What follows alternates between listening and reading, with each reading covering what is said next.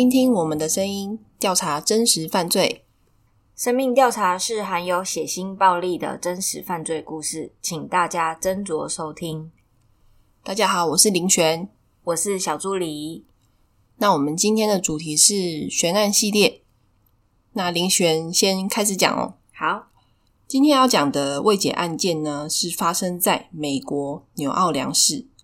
一九一九年三月十九日这一天呢，几乎家家户户都放着爵士音乐。难道纽奥良的市民在庆祝什么吗？还是说整个城市都是爵士乐的爱好者？其实这一切呢，都来自一名自称是斧头杀手的连续杀人魔。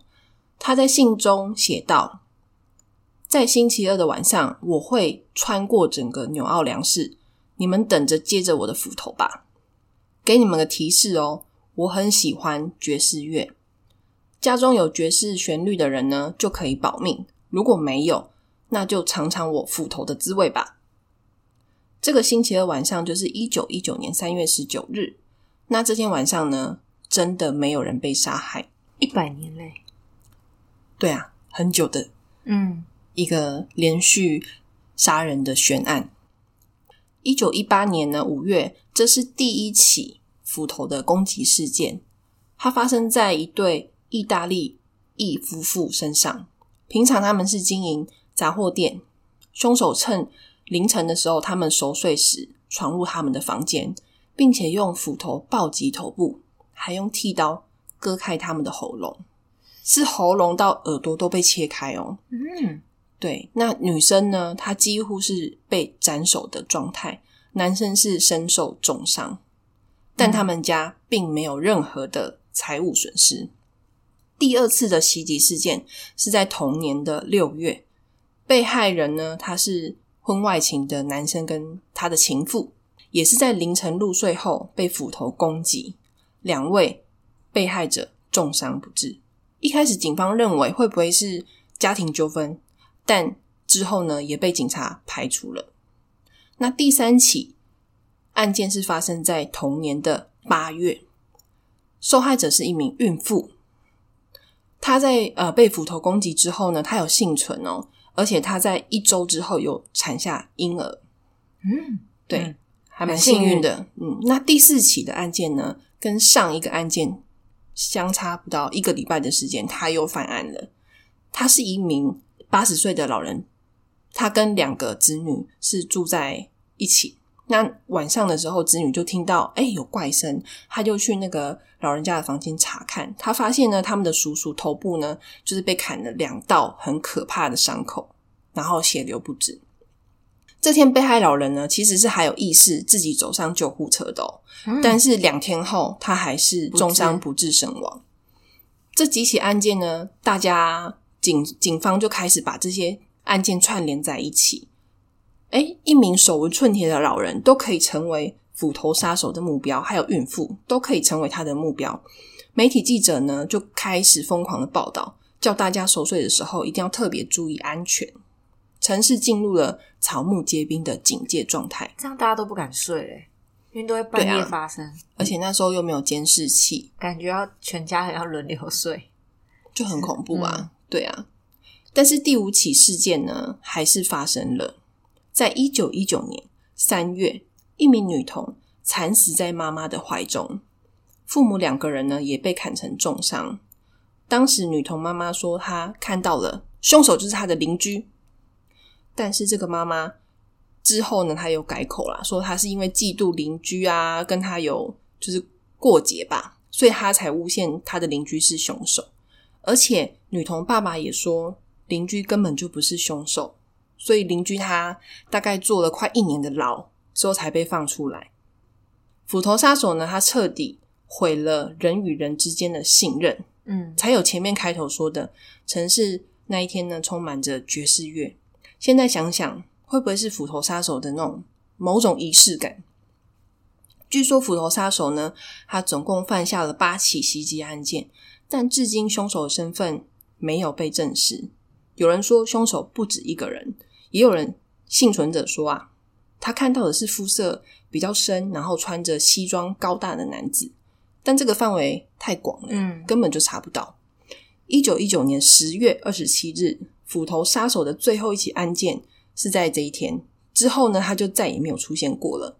那居民也慢慢的恢复正常的生活，警方也能无能为力啊，真的找不到，也没有人知道杀人魔是谁，只知道斧头杀手、斧头杀人魔，他是一个热爱爵士音乐的人。所以有播音乐的话，那一家人就不会死。对，所以大家都就是开始播音乐对，那有的可能是弹奏之类的，哦，所以可能就那一起之后，大家都放音乐，所以就他就没有再发生这件事情。没有后面还是有发生啊，但是他就是在一九一九年的十月份就没有再出现。最后一起之后就没有再出现了，那有可能他因为别的事被抓了。不知道不可考。嗯，对啊，那就是我分享的第一起悬案。那后面换小助理，好，再换我喽。这是一个德国已经快要四十年的悬案，发生在一九八四年的德国。冈瑟施托尔是一名失业的食品工程师，嗯他患有中度的偏执症，他时常会跟他的妻子提到他们，开始认为自己被他们跟踪还有监视，并且想要伤害他自己。在一九八四年的十月二十五日晚上，大约十一点的时候，斯托尔在家中突然对着空气大喊：“啊！现在我明白了！”并在一张纸上写下六个字母 Y O G T Z E。第三个字母不确定是 G 还是六，后来没有证实。然后他就又把这些纸咻咻咻咻咻的划掉，嗯冲出了家门，开着他的车来到他经常去的酒吧，在那里点了一杯他啤酒。就在他端起酒杯的时候，他突然昏倒在地，还弄伤了他的脸。没多久，他又自己醒来，然后就离开了酒吧。他去了哪里？没有人知道。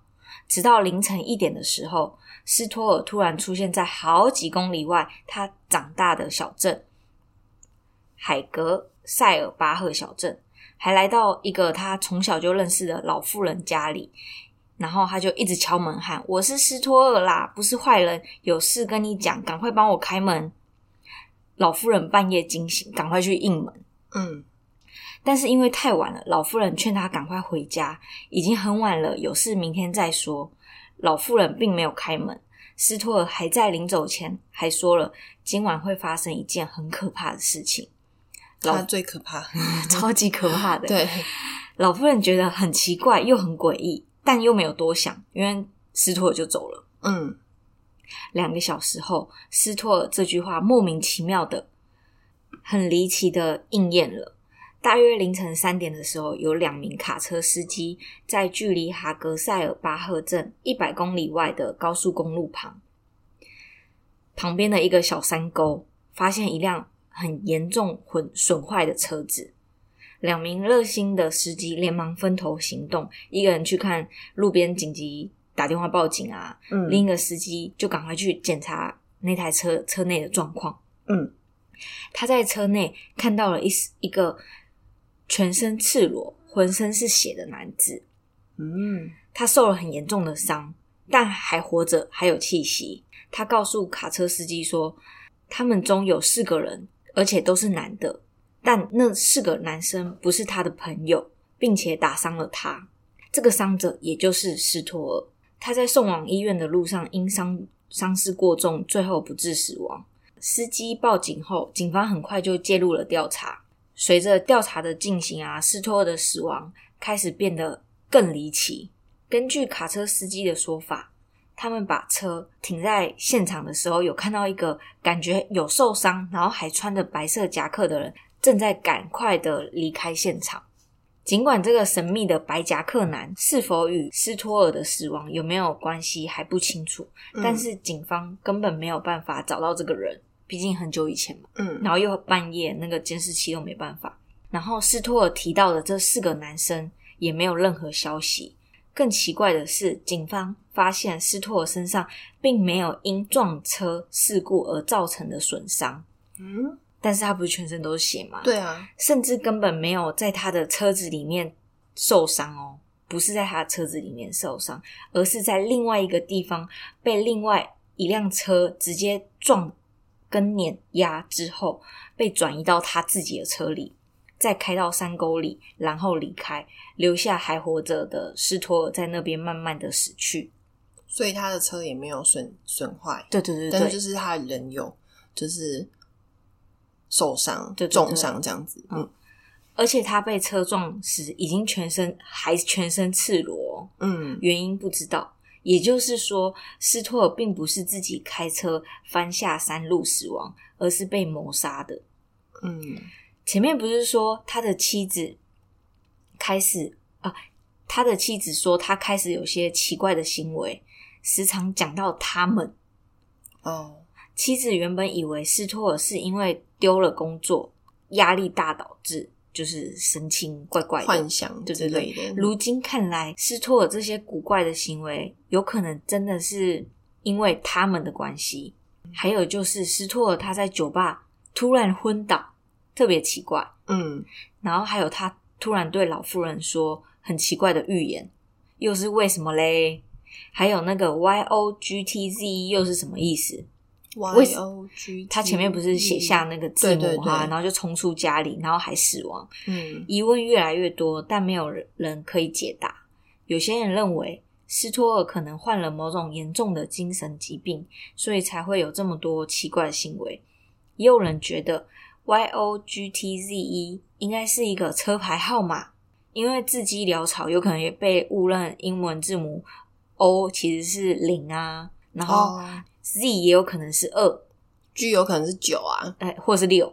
哦六对啊，然后还有人认为 Y O G T Z 是一个密码，然后嗯通过排列后，它表它表示的意思是核子基因的字母。核子哦，嗯，就是可能他就说，可能是受精卵啊，在胚胎发育过程中表达的基因。也就是说，斯托尔是不是因为在工作中偶然发现了一个涉及基因生物的秘密，然后招来了杀身之祸？当然也是有可能，有可能啊，嗯一切都是巧合。神秘的字母和斯托尔的死亡并没有直接的关系。以上的推测都有一定的道理，但是依然无法解释的是，到底是谁杀了斯托尔？目前此案还是没有解答，真的蛮奇怪的，蛮特，别的。很像那种很像那种美式恐怖片的感觉。对啊，而且他然后可能自己脱光光开车，对啊，对啊很，奇特哎、很就突然去到一个老妇人家，然后平常也不是说没联络，就是一个突然大半夜，那那个他们应该是某个神秘组织有可能。之类的。我们推理是不是太烂了？他的幻想就是有看到 嗯幻觉什么的。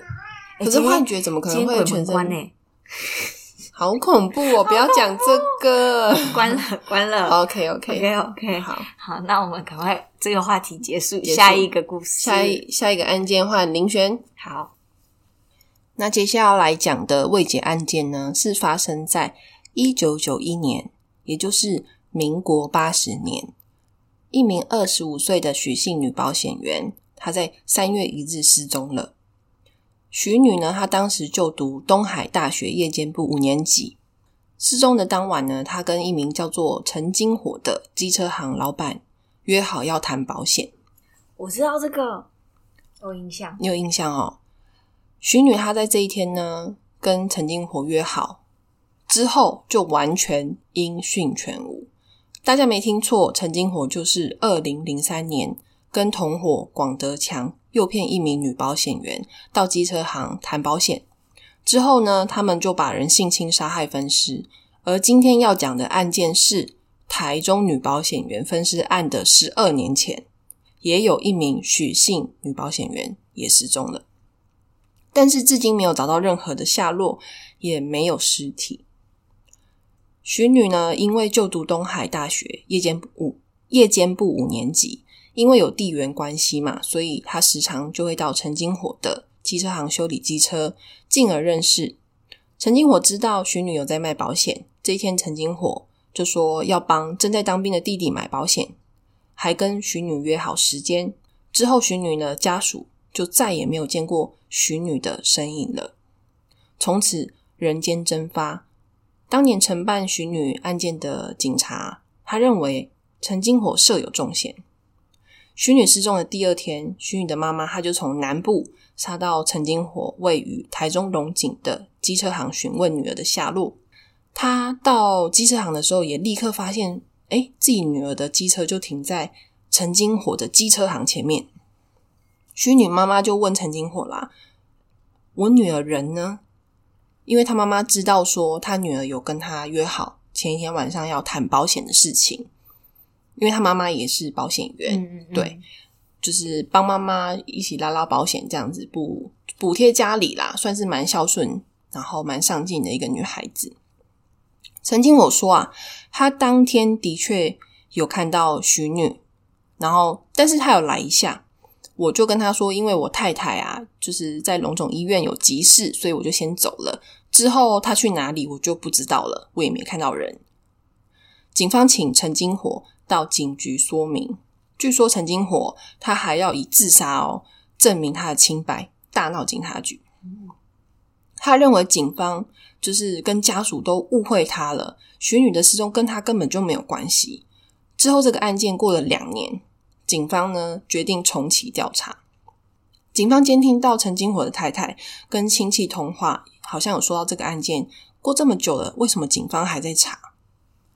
甚至陈金火太太还跟亲戚说，当天还有另外一个人，要不要也跟警察说呢？之后警察就把陈金火还有陈金火太太请到警察局约谈，并播放陈金火太太跟亲戚通话的录音给他们听。两个人听到脸色就铁青啦，吓到吓到。警方呢想说啊，这个案子肯定是要破了，觉得陈金火可能因会因为这个录音呢坦诚犯案。结果陈金火说啊，好啦，我就跟你老实说吧。当天的确还有一名男性在，但是这名男性呢，他是推销电动游戏机的业务。那天我拒绝他的推销后，可能就是他，就是他带着徐女一起离开我机车行的。而且啊，这名电动游戏的业务身上还带着一把左轮手枪。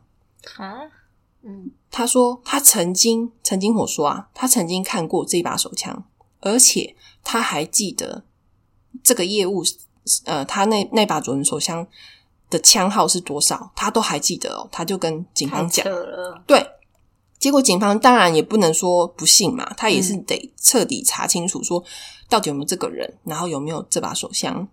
但事实上，警方当当然没有查到这个枪号跟这个呃电动。”业务员曾经我试个两年哦，他还能记得那个枪号的号码，是不是蛮可疑的？对啊，不合理，记忆力也太好。当天陈金火说，不是说他有去医院看他老婆吗？嗯，但是陈金火他交代不出来，他当天去几楼找哪个医生。更诡异的就是陈金火不是说他要帮他弟弟投保吗？嗯，所以他才找许姓女保险员嘛。嗯，但陈金火弟弟根本就不知道他哥哥要帮他买保险。嗯，而且警方发现陈金火机车行到医院呢有九十分钟的空白的时间，他没有办法交代他的行踪。嗯，陈金火怎么说呢？他推说啊，他就是忘记啦。于是警方只好怎么办？就是对陈金火测谎。结果是陈金火前前后后据说啦做了好像三次吧，都没有通过测谎。可是活要见人，死要见尸嘛，就算。测谎没有通过的陈金火，警方也没有办法掌握实质证据逮捕他。警方在二零一二年，陈金火要执行台中女保险员分尸案的死刑前，还有去监狱问过陈金火。你确定跟这件事无关吗？对，俗话说嘛，人之将死，其言也善。警方希望陈金火如果跟许姓女子。的失踪案有关的话，可以把尸体还给家属，好让死者安息。可是陈金火依然否认许姓女保险员的失踪绝对不是他做的。这样子，随着陈金火的伏法呢，目前呃许女的下落依然是沉迷的状态。嗯，但我觉得，嗯，是他的可能性真的很大。对啊，因为他都讲不出所以然，而且那个枪号。讲那个枪要干嘛？就可能突然诶，那又不是说尸体已经发现他有被枪打过，干嘛突然讲枪？他就可能想说，那个人可能就是不是很好的人，可能是他带走，他就创造一个人吧，嗯嗯。就是创造一个人物这样子。那警察有去调查那个人吗？有啊，刚刚有讲啊，就是他有去调查这个业务员嘛，然后也有调查这把枪啊，但是都找不到啊。哦哦，对啊，结束。结束。好，那换小助理。在我的第二个故事哦，一九七九年一月六日凌晨六点三十五分，天还没有亮的新加坡夫妇陈坤才还有他的妻子李梅英就起床准备上班。他们两个共同经营着一辆校车巴士来维持生计。丈夫是校车司机，妻子则是负责照顾车上的学生。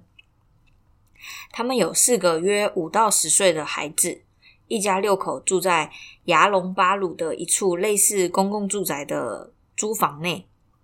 出门上班的当时，他们的孩子们都还在床上呼呼大睡，因为他们家其实离学校没有很远，所以夫妻俩不用急着把他们叫起床，让他们多睡一点。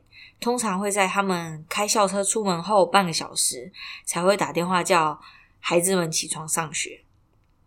于是七点十分，妻子照常打电话回家，叫孩子们起床上学。四四名孩子中，三个哥哥已经上小学，而小女儿还在读幼稚园。电话响了很久，没有人接，再打一次还是没有人接，内心觉得有点奇怪哦。孩子们再不起床，可能就要迟到了。没有办法，只好拜托。隔壁的邻居敲门叫他们起床，咚咚咚咚咚咚，一样还是没人回应。打电话和敲门都没有人反应，让妻子觉得有点不太对劲。当时他或许可能认为发生这种情况大概就两种可能：一个可能就是已经去上学了，有可能对，有可能去上学，或者是孩子们前一天太累，真的睡太熟了，没有听到电话声。嗯。但是还在工作的他们两个，并没有马上赶回家里。毕竟他们，毕竟他们还需要照顾校车上的学生。等到有空的时候，已经其实已经早上十点了。他们就赶快回到家，一打开门，他们就觉得有点不太对劲。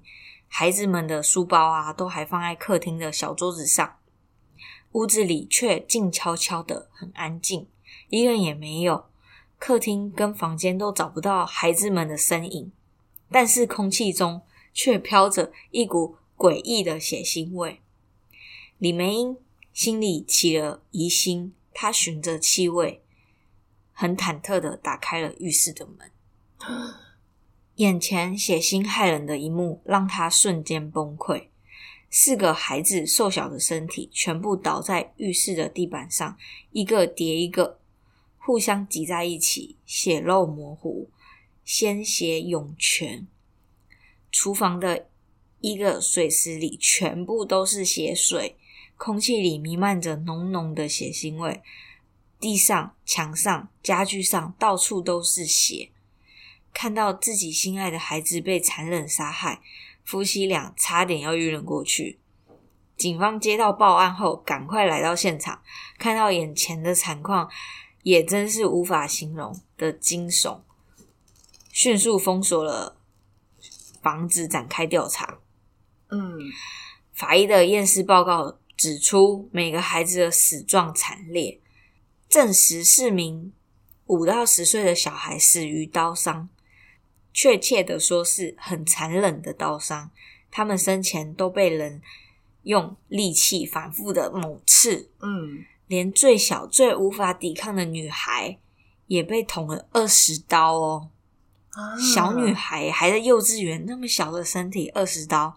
而十岁的大哥哥陈国鹏，相信是为了保护弟弟啊，嗯，勇弟弟妹妹勇敢的和凶手搏斗，搏斗到右臂几乎已经被碾断，剩下几乎只剩下皮在支撑他的整只手。不过，他的手里揪着几根黑色的头发啊，凶手的吗？可能哦，长度比普通的男男生发型要再长一点，怀疑作案者有可能是名女性。嗯但可惜的是，当时的 DNA 检测并不发达，所以保留下来的物证却没办法发挥到该有的用处。嗯凶器疑似为一把匕首，还有陈家厨房不翼而飞的一把菜刀。这起案件当时在新加坡整个很轰动，因此警方对此案非常重视。但是最诡异的是，现场明明四周都是血，好像被打过，却好像有被打扫过的痕迹，完全找不到凶手的任何血脚印啊，还有手印。从夫妻出门上班到邻居敲门，仅仅只有四十分钟的这么短的时间，嗯，怎么有办法狠心下手后再有条理的清理现场？这样的心理素质很令人困惑。应该是很了解他们家作息的熟人啊。我觉得这个可能性蛮大的。这么短的时间、他知道他父母什么时候出出门小孩什么时候上课，不然正常这个时间嗯大家都还在睡。对啊，另外，警方可能确认的是，他们并没有丢失任何财物，嗯排除谋财害命的可能性。现场的门窗也没有被敲动过的痕迹，说明凶手就是从正门进来的。而要让熟睡中的孩子给他开门，凶手应该和孩子是是有相当熟悉的。但既然是这样的熟人，为什么又要残忍的杀害四名无辜的小孩嘞？警方查了很久，把陈家夫妻的熟人看了一大遍，也走访了周围许多的邻居，但都没有任何有价值的线索，就成了一个诡异的悬案。半个月后，接近过年，陈坤才收到一张贺年卡，正面是几个孩子在愉快玩耍的画面，但是在卡片的背后，他就用中文写着：“阿才、阿英，你们现在断子绝孙啦，哈哈哈超可怕！好恐怖哦！真的是那真的是熟人呢。对啊，，落款人哦，还写杀人犯，好恐怖哦，超级可怕！Oh my god，这是不是背后瞬间汗毛站立，吓死我现在人？鸡皮疙瘩哎，完全，我我无法想象当下看到那个气死吧！真的是好可怕哦！如此残忍的贺卡，想来肯定不是什么大好人寄来的。警方高度的怀疑，就是凶手在嘲讽他们。嗯，更可怕的是，凶手说断子绝孙是有原因的哦，因为李梅英她在生下第四个孩子后，有做了绝育的手术，这是非常私密的事情。知道这件事的人应该不会很多，寄信的人又是怎么知道他不能生了嘞？所以他才会说他绝子绝孙啊。那真的很有可能是熟人欸，真的是大熟人认识的人。对，嗯，案发不久，夫妻俩就把校车卖掉了，改到一般的公司上班。嗯，几年后，李梅英通过手术恢复生育能力，成功生下了孩子，从此消失在大家的视野面前。我觉得一定要消失哎，不然嗯那个凶手又发疯，等一下又要再杀杀害他，好不容易又又又有的对啊，恢复他的心情，调整好。还好他还有在，就是有办法再怀上下一个孩子。嗯。然后从案发到现在已经过了四十三年，嗯，而当年到底发生什么事？哎，凶手到底是谁？还有动机是什么？至今仍是一个问号。当年的邻居最近还找到民间团体呼吁寻人翻案，要将凶手绳之以法，将这个封尘已久的悬案再次浮现大家的面前。嗯，俗话说不是不报哦，时辰未到。希望这起悬案有水落石出的一天，让凶手得到应有的惩罚。真的哎，杀四个小朋友太过分了吧。对啊，而且还这么小，而且根本无冤无仇，哎，而且你还杀二十多刀，就是一个小女孩，你杀二十天哪，好可怕！然后还寄那个信，对啊，我觉得他一定是存什么心？真的是疯掉哎。那两夫妻应该开始后来也没办法相信他身边的人。